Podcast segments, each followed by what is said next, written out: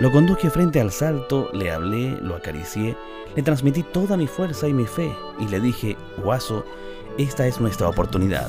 ¿Es ahora o nunca?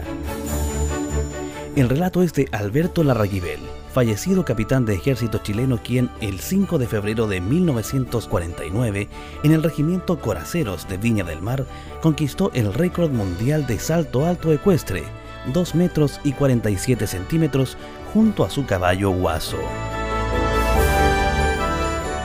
La historia del equino es épica. Al principio fue bautizado como Faithful, fiel en español. Los dueños no creyeron en sus condiciones para la equitación y siendo vendido a un club de polo, casi fue sacrificado.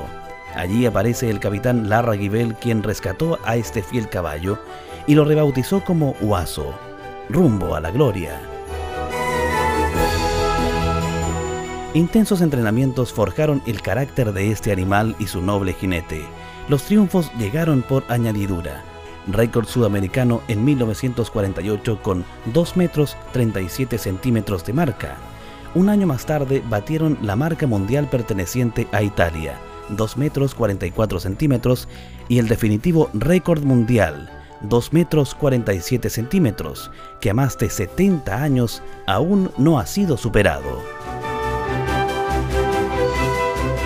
Alberto Larraguibel, capitán de ejército, jinete, récord mundial de salto alto, otro chileno de excepción.